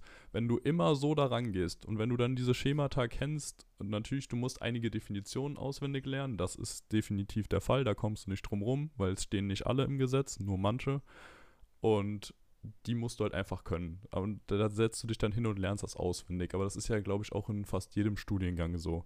Bei Medizin ja. bist du fast nur am Auswendiglernen. Für Lehramt brauchst du sicherlich auch viele Sachen zum Auswendiglernen. Für Biologie, für BWL lernst du auch mega viel auswendig. Und es ist immer dieses, dass du selbst besser wirst in deinem systematischen Arbeiten und dadurch selbst mit deinem eigenen Können Fälle löst, von denen du noch nie irgendwas gehört hast, einfach weil du es kannst. Und das ist das Ziel des Ganzen und das finde ich eigentlich mega spannend. Es ist immer irgendwas, also jede Klausur musst du dir so vorstellen, dass du Anwalt bist und der Mandant bei dir reinkommt, dir das erzählt, was in diesem Sachverhalt steht und du das dann jetzt schön das Gutachten dazu schreibst. Und ich weiß nicht, wie genau man das jetzt langweilig finden kann. Was ich daran verstehe, ist, wir hatten gestern zum Beispiel einen Fall, wo das immer wieder hin und her ging mit Angebot und Annahme, weil wenn jemand ein Angebot ablehnt ähm, und sagt zum Beispiel, nö, ich will den aber für 3000 anstatt 4000 haben, nachdem der erste ein Angebot gemacht hat, dann gilt das als neues Angebot. Und wenn der andere dann jetzt wieder sagt, so, äh, nee, nehme ich nicht, machen wir 3, äh, 3500, dann gilt das wieder von seiner Seite als neues Angebot. Und dann prüfst du aber halt jedes Mal durch so, erst äh, Angebot von dem einen, Annahme, nee, weil er ja Nein gesagt hat. Dann prüfst du als nächstes wieder das neue Angebot und wieder. Und wenn die dann das dreimal hin und her machen, hast du halt am Ende dann äh, die ganze Zeit äh, Angebot ja, äh, Annahme nein, neues Angebot ja, hat der anderes wieder angenommen, nein. Und das so ein, so ein Hin und Her zum Beispiel, weil du halt alles sehr sorgfältig machst. Weil du natürlich nicht einfach mal drüber gehst und sagst, nein, war jetzt natürlich kein neues Angebot und zum dritten Mal, sondern dir dürfen ja quasi keine Fehler unterlaufen. Du musst ja vorstellen, da geht es wirklich jetzt um viel Geld oder vor Gericht, um irgendein Menschenleben oder mega harte Gefängnisstrafe.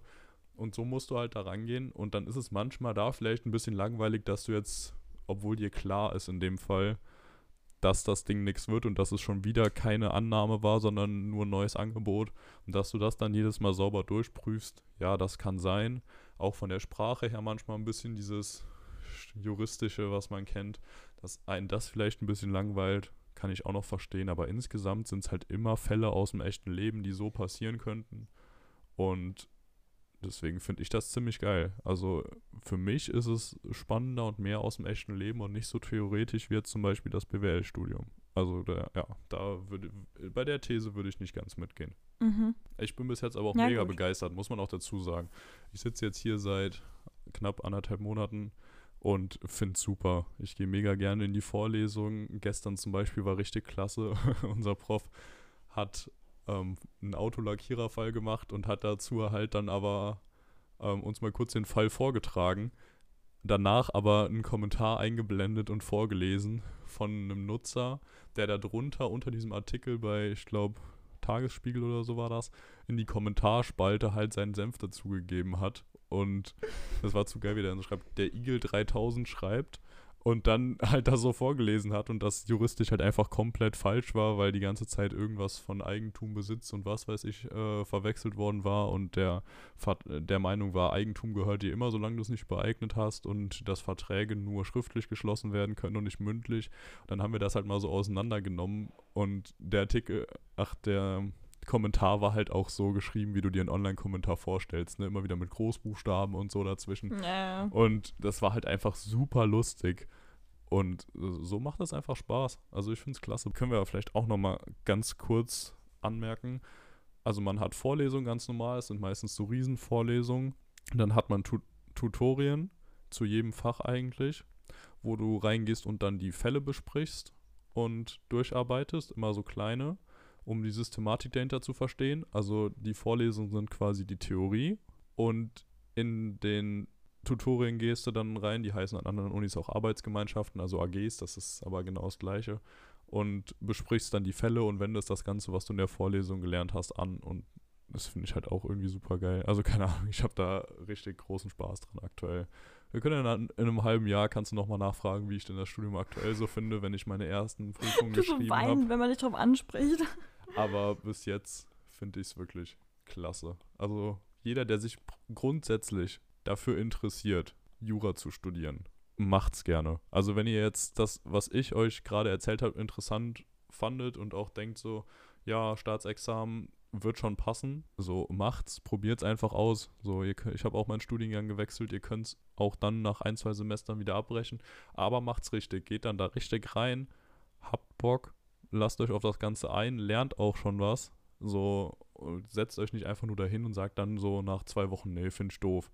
Sondern macht wirklich mit. Weil das merke ich gerade, wenn du die Vorlesung ein bisschen nachbereitest, wenn du deine Karteikarten lernst und die Definitionen kannst, wenn du die Tutorien vorbereitest, also dir die Fälle vorher schon mal anguckst und dir eine Viertelstunde, 30 Minuten Gedanken dazu machst, wie denn dieser Fall sein könnte. Meistens kommt es dann ganz anders und du hast dir kompletten Bullshit dabei gedacht vorher aber trotzdem einfach dieses Gedanken machen vorher und dann mitarbeiten können im Tutorium. Ich habe mich jetzt, glaube ich, wirklich schon öfter gemeldet hier in diesen fünf Wochen in den Tutorien als in der gesamten Oberstufe vorher.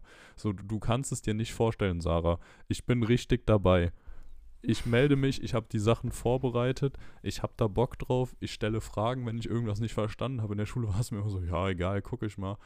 Ähm, oder ob vielleicht noch was anderes in Frage kommt und wenn nein, warum nicht. Und es macht viel mehr Spaß, wenn man mitlernt, mitarbeitet, auch weil man dann in den Tutorien halt was beizutragen hat. Wenn du dich jetzt nur in die Vorlesung gesetzt hast, ansonsten gar nichts mehr gemacht hast oder dir vielleicht nur noch einmal das Skript durchgelesen hast, so, dann wirst du in dem Tutorium auch so da sitzen und keine Ahnung haben und dann ist scheiße. Dann kann ich es mir auch vorstellen. Aber wenn du das Studium, wie man eigentlich jedes Studium begreifen sollte, nicht als Naja-Phase und vor der Klausurenphase Lernphase betrachtest, sondern als durchgehende Lernphase mit vielleicht mal Urlaub zwischendurch, dann kann das Ganze, glaube ich, echt viel Spaß machen, weil man dann durchgehend dabei ist, jeden Tag oder jede Woche wieder aufs Neue merkt, wie man Fortschritte macht, wie man neue Sachen gelernt hat, wie man Sachen versteht. Und dann ist es geil und macht viel Spaß. Ich bin gespannt, wie lange ich das hier durchhalten werde. Man sollte ja auch, glaube ich, grundsätzlich so ein bisschen, wenn du gerade das Thema Spaß ansprichst, mal darauf hinweisen. Also ein Studium wird einem nicht immer Spaß machen, das ist ja logisch. Selbst ich, ich behaupte ja, dass das hier wirklich mein Traumstudium ist und selbst ich habe ja Phasen, wo ich mal denke, ey, so, boah, das kotzt mich hier alles an. Und das sind aber dann diese Phasen, wenn das aber wirklich was ist, was man grundsätzlich mag, was ja auch bei dir scheinbar gerade der Fall ist, dann nimmt man auch sehr viel in Kauf. Und wenn man zum Beispiel ein Studium anfängt, also beispielsweise man fängt jetzt Jura an und macht das aber eigentlich auch nur so ein bisschen, weil man der Meinung ist, ja, das ist ein gutes Studium, da werden meine Eltern stolz sein, da wird irgendwie, da wird irgendwie die Gesellschaft sagen, boah, da hast du was geschafft, dann wird man nicht diese Stressphasen hinnehmen. Erst ja. wenn man wirklich dafür ja. brennt, was, was ja scheinbar jetzt auch bei dir der Fall ist, nimmt man das auch in Kauf, dass man vielleicht teilweise auch mal ein bisschen weniger Schlaf hat oder dass man auch mal über was genervt ist. Oh nee, so, weniger Schlaf nehme ich nicht in Kauf, kennst mich. Ja, okay, vielleicht bist du auch ein bisschen extrem, ne? Aber so dieses grundsätzliche, so Situationen wie zum Beispiel dann länger lernen oder ja, also ich glaube, man nimmt Hürden eher in Kauf, wenn man wirklich halt emotional dabei ist. Und vielleicht sollte ja. das ein Punkt sein, den wir jetzt mal jetzt hier auch mal so abschließend nochmal sagen sollten, dass auch wenn, ich weiß nicht, wie ich es formulieren soll, aber ich finde einfach, die Studiumswahl, ich kriege das immer öfter mit, dass ich hatte das ja auch so auf eine Art und Weise ja auch irgendwie ein bisschen bei mir selber, dass man schon irgendwie schnell ja gefragt wird, was willst du studieren, was äh, machst du mit deiner Zukunft und so. Und in vielen Dingen kann man es noch nicht sagen und man sollte sich nicht so stressen lassen, auch wenn es manchmal wirklich schwierig ist, kann man jetzt mal so salopp einfach so sagen, aber sich nicht stressen, dass man der Meinung ist, man muss das, das und das und das machen, wegen den anderen, weil im Endeffekt ist es ja wirklich so, man, das ist die erste Entscheidung, die man wirklich selber entscheiden kann. Also in der Schulzeit, da ist ja alles Pflicht und so, aber ein Studium oder auch eine Ausbildung ist ja der Punkt, wo man das allererste Mal, glaube ich, so die größte Entscheidung selber wahrscheinlich trifft, ne? Und ja. dass man da wirklich guckt, dass man das findet, was einem selber ja so ja, das Glück bringt. Ne? Ja, kann ich 100% zustimmen. Absolut. Ansonsten habe ich jetzt auch von zwei Mentoren gehört, dass es auch welche gab, die zwar immer ganz gute Noten geschrieben haben, aber die doch ja. gemerkt haben, so und es vielleicht auch schon recht am Anfang gemerkt haben, aber halt trotzdem ganz gut dabei waren, die dann wirklich kurz vorm Staatsexamen abgebrochen haben. Und dann wirfst du halt einfach vier Jahre so Studium komplett hin naja. Obwohl du es vielleicht schon nach dem ersten Jahr gemerkt hast. Und das ist natürlich fatal. Also deswegen dann. Ja, obwohl ich das schon faszinierend sagen, finde, hm. wenn man wirklich am Ende nochmal abbricht. Weil es gibt es ja immer mal wieder. Und das ist ja wie so Leute, die zum Beispiel dann, die sich die Schule da reingeboxt haben ohne Ende und dann kurz vor Abitur sagen, nö, das halbe Jahr, gar keinen Bock mehr drauf. Und dann finde ich immer, ja. weiß ich nicht. Also ich stecke auch in der Situation nicht drin, definitiv. Da ist auch viel Vorteil wahrscheinlich drin. Aber ich würde es schon gerne manchmal nachvollziehen, warum man das dann kurz vorher macht. Weil man hätte ja jetzt auch sagen können, man macht das Staatsexamen noch, hat sich da diese, dieses halbe Jahr oder dieses Jahr, prügelt man sich noch diese ganze Stresserei rein und dann, gut, aber im Endeffekt, wenn ich gerade drüber nachdenke, manchmal ist es ja auch so, eine Situation kann einen mental ja auch so mitnehmen, dass es für eine außenstehende Person keinen Sinn ergibt, aber man Ja. selber einfach weiß, bis hierhin und nicht weiter, so ich pack das nicht mehr. Ja, ich glaube, das ist auch wirklich das Ding, wenn du dann irgendwie nach vier Jahren an so einem Punkt bist, wo du dir wirklich denkst, ich habe so keinen Bock mehr auf den ganzen Rechtsscheiß hier, ich will irgendwas Ja. mit Mathe machen oder Umwelt oder Zeichnen, keine Ahnung, oder einfach arbeiten gehen, dich dann wirklich, ich glaube, da unterschätzt man wieder, wie lang so sechs Monate oder so sind. Ja, Und definitiv. Examensvorbereitung ist wirklich, ich habe es nicht selbst gemacht, aber was man von jedem hört, hart. Es ist einfach hart. Du machst entweder ein Repetitorium ähm, kommerziell, wo du dann irgendwie 200 Euro im Monat zahlst und dann quasi nochmal so einen Crashkurs durch alles von vorne bis hinten durch hast, jede Woche äh, ein bis zwei Probeklausuren schreibst, die wie gesagt fünf Stunden circa dauern. Ne? Das heißt, da ist dann quasi eigentlich der halbe Tag schon mal weg und danach ist auch nicht mehr viel mit Lernen, weil dich das sicherlich sehr auslastet. Und das über ein halbes Jahr hinweg ähm, immer wieder deinen Freunden absagen müssen, weil die halt gerade Ja. mitten im Semester sind und dann entspannte Zeit haben und du aber dich morgens um 8 oder 9 hinsetzt und dann abends bis 18, 19 Uhr lernst und danach auch einfach kaputt bist, das ist, glaube ich, wirklich nicht zu unterschätzen. Und wenn du dann nicht richtig dafür brennst, ist das Jahr oder halbe Jahr noch beschissener. Deswegen Absolut. so ein bisschen verstehen kann ich schon. Jetzt stell dir mal vor, jetzt bist du mental auch noch gerade nicht so auf der Höhe. Das sind ja tatsächlich sind das ja innere Qualen, ne? Also ich finde ja auch so, so diese Sache, dass viele Leute machen ja immer so ein Ding draus, ja, während dem Studium musst du eigentlich irgendwie Depressionen entwickeln, weil das so schrecklich ist und weil das Ja, teilweise so viel Stress Bullshit. ist, ist ja Bullshit, ne? Aber trotzdem, wenn man in der Phase ist, es gibt ja Leute, die sind dafür einfach anfälliger und manche eben nicht, wenn man Korrekt. merkt, mental, das, das ist einfach gerade nicht der Weg, den man gehen sollte und es wird wahrscheinlich viele Probleme für sich bringen, wenn ich jetzt aufhöre, aber im Endeffekt sowas wie Depressionen und so, also es gibt ja auch schwächere Versionen davon und einfach halt so tieftraurige Phasen. Es sind trotzdem Situationen, in denen du ja teilweise wie gelähmt vom Körper bist. Und jetzt, wenn du dir diesen Zustand mal vorstellst und dich dann jeden Tag aufraffst, für das zu lernen oder das zu machen, worauf du gar keine Lust hast, das hat natürlich Auswirkungen auf den Körper. Also es ist ja auch logisch, ne? Und das sind die Situationen, in denen man halt irgendwie, ja, das kann man vielleicht auch mal grundlegend sagen, auch wenn man jetzt vielleicht jetzt gerade noch nicht merkt und man sich denkt, ja, Mann, mein Studium ist mega geil, so ich habe das ja auch manchmal. Trotzdem, mentale Gesundheit ist etwas, was so wichtig ist. Das ist auch ein ganz großer Baustein für die grundsätzliche Gesundheit. Ne? Da, ob das, ja, jeder ändert das ja anders, aber ob man dann wirklich äh, Sport dazu nimmt oder irgendwie mal eine Auszeitphase oder sich ganz klare Zeiten legt, haben wir, glaube ich, auch schon mal eine Folge drüber gemacht. Das Ja. ist super wichtig, dass man auch gerade, wenn das jetzt hier so ein Studiengang ist, wie zum Beispiel bei dir Jura, wo man ja teilweise echt nicht so ganz weiß, wo mal Stopp ist. Bei dir ist es ja wahrscheinlich das Lernen, bei mir ist dann wahrscheinlich, ja, das Projekt schaffe ich auch noch und so, ne? Äh, irgendwann muss mal gut sein und dann muss man sich das auch eingestehen können. Genauso gut muss man natürlich auch was machen, ne? Also, Genau, das, Ja. da muss man immer die Balance finden, dass man nicht sich da mega zu viel reinkniet und bei dir gibt Genau. es sicherlich auch immer irgendwelche Details, die man noch verbessern kann. Genauso im Jurastudium, man kann nie alles wissen. Wenn man sich anguckt, wie viele verschiedene Absolut, ja. Rechte es gibt und wie groß das alles ist, du kannst nicht alles perfekt können. Und du musst halt einfach damit klarkommen, dass du fürs Examen nicht alles perfekt können wirst. Und dass irgendwas drankommen kann, was du Mut noch nie gesehen Lücke. hast oder was du noch nicht gemacht hast. Da musst du wirklich sagen, genau, Mut zur Lücke so. Ich kann das meiste und das ziemlich gut und was anderes kann immer noch passieren. Und selbst wenn ich es noch nicht kann, einfach mit meiner grundlegenden Systematik, die ich mir erarbeitet habe, was das, was ich eben gesagt habe, Genau, werde ich ja. auch neue Probleme erschließen können. Und da einfach drauf vertrauen und da reingehen. Aber das ist jetzt, glaube ich, einfacher gesagt als am Ende dann doch getan. ja, absolut. Aber zum Beispiel bei dir ist es ja so, wenn das System grundsätzlich stimmt, kann man ja vielleicht sich ein bisschen was davon ableiten. Und bei mir ist zum Beispiel so Spontanität. Also ich finde immer noch, wer in meinem Studiengang irgendwie auf eine Art und Weise spontan, kreativ irgendwas ist, äh, man kann sich viele Dinge auch, also ich muss ja sagen, ich lebe ja das Leben momentan fake it till you make it. Wenn ich mal merke, ups, dann äh, da muss man einfach kreativen Grund dafür haben, warum das jetzt aber gigantisch ist, dass man das so gemacht hat. Ne? Ja, ja, genau. Verstehe ich. Absolut. Ich habe gerade noch zwei kleine Punkte, die ich ansprechen wollte. Danach entlasse ich hier auch alle, die sich nicht fürs Jurastudium interessieren. ähm, aber das ist einerseits hat man vorlesungsfreie Zeit, hat man Semesterferien? Und dann kann man sagen, ja, hat man theoretisch schon. Aber, Äh, im Regelfall werden in der Zeit ein bis drei Hausarbeiten, also ich sag mal wahrscheinlich ein bis zwei Hausarbeiten geschrieben, für die immer so zwei Wochen angesetzt sind, die man sich aber auch komplett frei verteilen kann in dieser Zeit. Also ähm, bei uns ist es jetzt am Ende des Semesters dann so, wir, wir haben zwei Monate fast Zeit und das heißt zwei Hausarbeiten, wir schreiben müssen. Man kann die auch in einer Woche runterballern, habe ich gehört.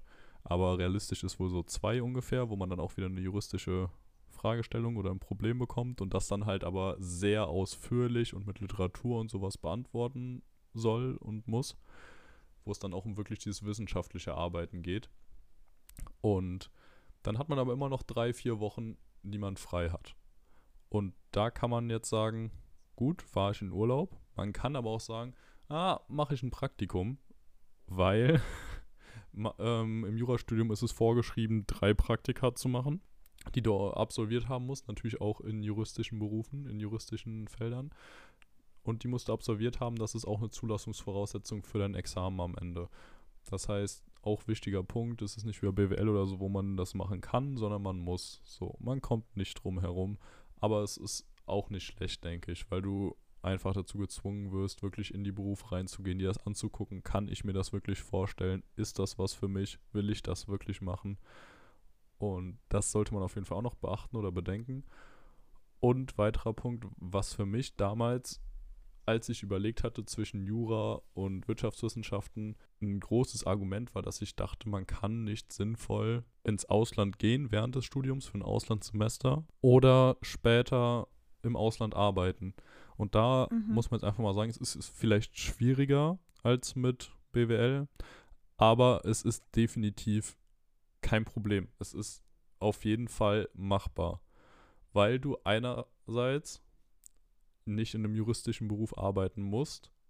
So, du kannst natürlich auch einfach in die Wirtschaft gehen und die werden auch sehr gut voraussichtlich mit deinem Durchsetzungsvermögen, mit deiner ähm, Systematik, mit dem Denken, das du hast und auch mit einer gewissen Leidensfähigkeit, die du bewiesen hast durch die Examiner, ähm, beeindruckt sein. Also da kannst du easy reingehen. Andererseits gibt es so viele Fälle oder auch vor allem Kanzleien, Wirtschaftskanzleien, Strafrechtskanzleien und so, die halt international operieren. Weil natürlich, wenn jetzt irgendein deutsches Unternehmen mit irgendeinem französischen fusionieren will oder eine Partnerschaft oder sonst was haben will oder einen Deal abschließen will, dann braucht man Anwälte auf beiden Seiten. Und wenn du dann in Frankreich bist, angenommen in Paris oder Lyon, keine Ahnung, wo da die Hauptanwaltskanzleien sitzen, und die halt ein Geschäft abwickeln sollen, so ein deutsch-französisches Geschäft, so dann schadet es nicht, wenn du auch einen Deutschen dabei hast. Das heißt, da ist es auch kein Problem, kannst du reingehen, kannst du machen, auch möglich. Also jetzt auf jeden Fall kein Totschlagargument. Natürlich wirst du in Deutschland am einfachsten, am besten einen Job finden, weil du halt ein deutscher Jurist bist.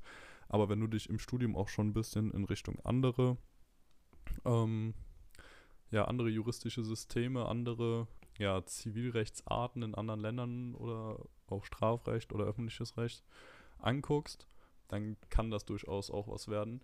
Und auch das Auslandsstudium ist kein Problem, ein Auslandssemester, da gibt es Partnerunis, man lernt dann einfach bei denen so ein bisschen die Rechtsformen kennen, aber es ist quasi, als würde man ein Jahr Pause machen für das Studium zu Hause, geht dann da rein, weil man da natürlich jetzt keine Sachen lernt, die für dein Staatsexamen direkt relevant sind. Und dem, dem muss man sich bewusst sein, dass man sein Studium, wenn man ins Ausland geht, nochmal um ein halbes Jahr oder sogar ein ganzes Jahr dann verlängert und das okay. nicht irgendwie integriert wird. Was ja bei BWL zum Beispiel der Fall ist, dass du auch dann Marketing an, ja, halt äh, der anderen Uni dann im Ausland machst. Wahrscheinlich auf Englisch dann einfach oder Französisch oder so. Und dann hast du es gemacht, nimmst die Credits mit rüber und hast da auch schön das Semester ordentlich dann im Ausland studiert und am Ende bist du trotzdem nach sechs Semestern durch. Das ist hier dann nicht der Fall. Aber meiner Meinung nach hat das auch Vorteile, weil man einfach offener noch da reingehen kann und nicht so einen mega krassen Leistungsdruck hat und einfach die Zeit da ein bisschen genießen kann und sich alles angucken kann.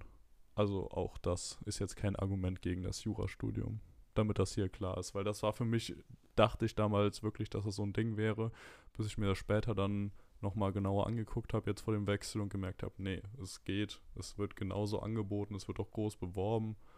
Also die Möglichkeit gibt es auf jeden Fall auch. Das ist schon mal motivierend für Leute, die gerne ins Ausland gehen wollen. Ja, absolut. Also deswegen, da müsst ihr euch jetzt keine zu großen Sorgen machen. Gut, ich glaube, ich habe jetzt genug über mein Studium, über das Jurastudium erzählt, aber es gibt halt auch einfach viel zu besprechen, weil es wirklich komplett anders ist als die meisten anderen Studiengänge. Ganz anderes System. Ähm, es gibt viele Mythen darum, weil jeder kennt halt irgendwie Jura, jeder kann sich tendenziell was drunter vorstellen, aber was dann da wirklich gemacht wird, haben dann doch die wenigsten Ahnung von. Und damit hoffen wir, dass wir heute mal einige Klischees, einige Mythen aufklären konnten und alle, die sich für das Jurastudium interessieren, etwas weiterhelfen konnten, dass ihr entweder zu uns auf die Seite wechselt oder halt nach dem Abi überhaupt euch erst entscheidet, weil wir brauchen Juristen. Juristen sind weiterhin wichtig, Juristen sind gefragt, Juristen sind gesucht. Es ist nicht so, dass wir da hinkommen und jetzt schlechte Jobaussichten haben. Deswegen studiert Jura, mein klarer Appell, wenn ihr es euch natürlich vorstellen könnt. Jetzt nicht jeder. Ja, genau. Ich finde, das ist ein guter Abschluss, ne? Ich würde mal behaupten, die ganzen Sachen, die wir noch vorhatten zu erzählen, schieben wir auf nächste Woche, oder? Hm, Ich würde trotzdem gerne gerade noch auf die betrunkene Männergruppe auf dem Kinderkarussell eingehen. Ja, okay. Dann gehe ich auf die betrunkene Männergruppe ein, ja. Sarah und ich waren letztes Wochenende auf einem kleinen, schnuckeligen Weihnachtsmarkt bei uns äh, in der Heimat. Und irgendwie, wir standen da so ganz entspannt und haben uns bei einem schönen Kinderpunsch ein bisschen unterhalten. Und dann war da auch so ein altes, wie man es kennt, so ein Weihnachtskarussell, so ein kleines Kinderkarussell. Dann kam da so eine Männergruppe, wie viel waren das? Sechs, sieben, acht Leute? Ja, so umge und auch mit ein bisschen, ja, also da war Schuss im Kinderpunsch, würde ich behaupten. Ja, so ein bisschen, ja, Fußball altherrenmäßig oder mh, gerade vom Pokertisch Zigarre. oder so. Genau, eine Zigarre war dabei. Alle hatten auch gut eingetrunken, noch den Glühwein in der Hand. Und dann, ich hab's nicht ganz gesehen. Haben die das Ding jetzt selbst angeschmissen oder war das jemand Offizielles mit dabei? Na, also ich kann mal so sagen, wie gesagt, da war ja ein bisschen Alkohol im Spiel und irgendwann hatte diese tolle, geniale, ich sag mal, Schnapsidee, sich Mhm. dann mal an das Bütchen dahin zu bequemen, was diesen Startknopf hat. Und Genau, dann wurde dann ganz liebevoll, drin. genau, da wurde ganz liebevoll dann das Brett von dem Fenster, womit es ja zugemacht worden ist, Ach, wirklich? Das habe ich gar Ja, nicht ja. gesehen. Die Hand Nein. hineingesteckt und dann wurde ganz liebevoll mit einem Grinsen der Knopf gedrückt und los ging die Fahrt und hat sogar noch ein bisschen schneller gedreht und so, dann, ne? äh, dann sind die Guten da mal ein bisschen durch über den Weihnachtsmarkt gerast. also In natürlich. Gras, genau, ja. Also das, das war schon äh, krass. Das wusste ich nämlich gar nicht, weil so sah das für mich aus, aber ich war mir nicht ganz sicher. Dann, also das war wirklich auch zuerst noch mit so einem Ding und die haben es wirklich aufgemacht. Das ist ja legendär. Also es war schon klasse, wie die dann plötzlich so da an uns vorbeigebraust sind und So da richtig dachte ich mir gerattert, so, ne? Und dann, um Himmels Willen. Also wirklich und dann wurde dann noch eine. Zigarre, eine Zigarre schön angezündet und sich dann dahin bequemt und die, und die Gruppe drumherum angegrinst, bis dann irgendwann so selbst der Typ von dem Nebenanbütchen mitgefilmt hat, weil das so spannend und außergewöhnlich fand. ne? Also es war schon wirklich toll. Ah, ich hätte auch gerne mitgefilmt, muss ich sagen. Ja, Aber same, irgendwie in dem. Moment habe ich zu sehr auf die Persönlichkeitsrechte von denen geachtet, deswegen. Oh, du, oh. Ja, Spaß. Äh, irgendwie, ich fand es einfach so faszinierend. So, da habe ich mein Handy gar nicht gefunden vor lauter Schreck. Da stand mir der Mund so weit offen. Also, es war schon witzig, wie die dann da rumgedüst sind, noch mit ihrem ganzen Zeug in der Hand und halt wirklich so 50, 60-jährige da, Männer da auf diesem Kinderkarussell auf irgend so einem Pferdchen. Also, äh, fa faszinierend, wirklich, muss ich sagen. Warum Frauen länger leben als Männer, Teil 357. Und ähm, ja, apropos, äh, ich habe es ja gestern geschickt, eine Teil 358 hat gestern bei uns in Frankfurt stattgefunden, wo zwei Männer äh, auf einem 160 Gott, oh Meter Gott, ja, hohen ja. Wolkenkratzer an der Fassade außen hochgeklettert sind. Also da stand mir der Mund offen, da war ich komplett fertig. Da habe ich gesehen, dachte mir nur so, was? Absolut faszinierend. Ich weiß nicht, wie lange sie gebraucht haben, aber sie sind wirklich außen dran. Da sind ja immer so Stäbe und sowas. Äh, eigentlich ist der verglast, der Tower, aber außen an den Stäben haben sie es irgendwie geschafft, da hochzuklettern, die 160 Meter, und sind dann auch gesund und munter oben angekommen, wo sie festgenommen wurden, aber es war es dem wahrscheinlich wert. Äh, es ist auch wieder so ein klassisches Ding, weißt du? Deswegen haben wir die Wolkenkratzer. Du ahnst nichts, hast Mittagspause, machst Instagram auf und dann siehst du da so zwei Männer, die da an einem Hochhaus hochklettern. Es, es war wieder faszinierend. Ähm, ja, sowas erlebt man halt auch nur da, wo die großen Gebäude stehen und deswegen bin ich hier in Frankfurt. Und ich hatte schon gedacht, hätte ich das früher gesehen, ich hätte sogar überlegt, glaube ich, ob ich da mal hinfahre und mir das live angucke. Aber ähm, gestern war halt ein pickepacke voller Tag, deswegen hat das Ja, viel lustiger ist ja eigentlich, wenn du Instagram öffnest und dann rausguckst und merkst, es ist bei dir das Hochhaus. so, ja, das hat dein Kollege gerade gefilmt. So. genau. Das, das wäre krass gewesen. Aber nee, nee, ta das tatsächlich Ach, nicht. weißt aber war schon was? spannend. Dann will ich jetzt doch noch meine Fliegenstory erzählen. Ja, komm. Ich habe nämlich Fliegen in meiner Wohnung und zwar nicht diese normalen Fliegen, die man so kennt, wo man sich auch schon denkt so, oh Mann, oh. sondern es sind so ganz, ganz kleine. Und ich dachte die ganze Zeit, oh Mann, das sind ja Ah. richtig nervige Fruchtfliegen. Und habe mich schon super geärgert, weil ich echt dachte, so normalerweise ist es ja jetzt auch so die Zeit für Fruchtfliegen, muss man ja sagen. Also immer um meinen Geburtstag herum, da geht es immer richtig ab so. Und dann habe ich so gedacht, so, ja, okay, alles klar, muss ich irgendwelche Maßnahmen treffen. Und dann habe ich, also ich bin dann irgendwie ganz normal schlafen gegangen, habe mich, es gab verschiedene Dinge, die sich in den letzten Wochen so angekündigt haben. Meine Pflanzen kaputt gegangen und ich habe wirklich, ich habe das Pflegen langsam drauf. So. Also eigentlich habe ich nicht verstanden, wie das dazu kommt, dass die auf einmal die Blätter verlieren und so richtig komisch aussehen. So.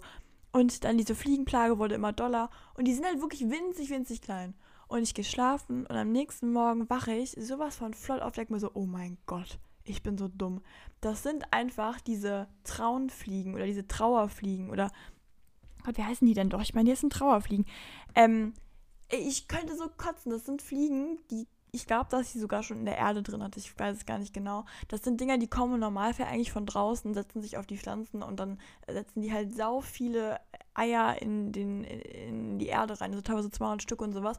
Und die Oh vermehren sich nein. das. Und die ernähren sich von den Pflanzen. Und ich könnte so kotzen. Und dann hatte ich aber zum Glück, irgendwann mit einer Freundin, war ich schon damals, hatte ich schon mal das Gefühl, ich hätte das Problem gehabt, habe ich mir so ähm, Klebedinger geholt, wo die sich dann so dran kleben und dann halt dann da sich verabschieden, ne, so. Und, aber die haben nicht mehr geholfen, weil jetzt, da sind so viele Dinger dran, aber im Grunde genommen so. Und dann gucke ich in meiner Schublade und denke mir so, ja, Mann, ich hatte noch so ein Mittel. Und jetzt habe ich dieses Mittel da mal drauf gegeben. Ey, wirklich, meine süße kleine Pflanze. Ich habe die jetzt wirklich anderthalb Jahre, diese eine. Und die sieht so toll aus. Die sah so wunderschön. Ich habe die sogar damals für ein Uni-Projekt malen sollen. Das war meine allererste Pflanze, die ich je so selber für mich mal hatte, ne. Da könnte ich so kotzen. Jetzt haben die die quasi komplett zerstört. Die hätten noch so ganz wenige Blätter. Oh Mann, oh also wirklich Rest in ärgerlich. peace. Ja, da habe ich neue Haustiere, wirklich. Und ich habe die indirekt kriegt man die gefüttert. sonst wieder, wie kriegt man die sonst wieder weg? Ja, tatsächlich wirklich nur mit dem Mittel. Also so, wie ich es Ah. gesehen habe. Das ist so eine richtige Plage, die man dann hat. Und die kann auch bei jedem auftauchen. Das ist halt einfach so dieses, wenn sich mal eine rein verirrt hat, dann hast du ein Problem. Oh nee. Oh, das nervt mich. Das ist wie ein bisschen bei dieser Story mit der Hummel. Ähm, da war so eine Frau, das habe ich irgendwann mal in einem Podcast, ich glaube bei Baywatch Berlin gehört, da war eine Frau, die hat eine Hummel gerettet, die am Straßenrand so halb kaputt war und hat die groß hochgepäppelt und dann war die Hummel so auf die fixiert. Und dann ist die äh, wie so ein Haustier immer hinterher geflogen. Von morgens bis no abends. way. So, Nein. Genau, doch, doch hat die auch so, so, die dann neben sich im Bett schlafen lassen. So, so richtig, wie man sich ein Haustier halt vorstellt. So richtig lustig, okay? Die ist mit der Gassi gegangen und so. Und ich dachte mir so, wenn ich nachher so, so einen Fliegenschwarm hier habe, also das, das, also eine Hummel hätte ich ja lieber.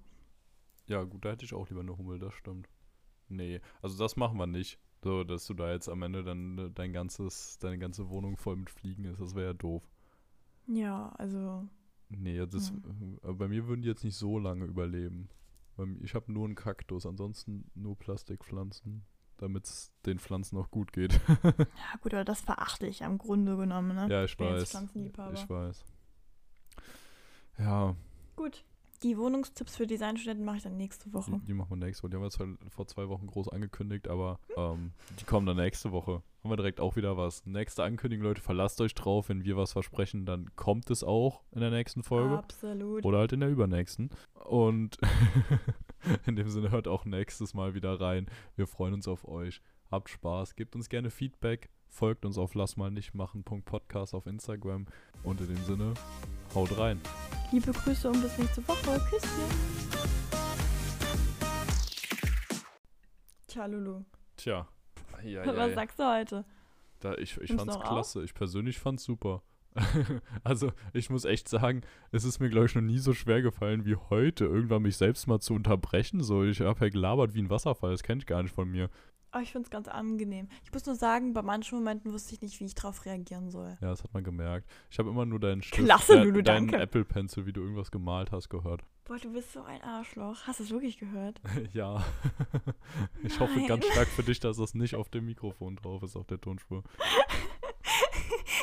ich habe, glaube ich, drei Bilder gemalt. Naja, kannst mir gleich mal schicken, ob sich das wenigstens gelohnt hat Mhm. hier. Nee, hat sich nicht gelohnt. Ich habe ja drei gemalt. Ja, okay, schade. Gut. Dann liebe Grüße bis nächste Woche.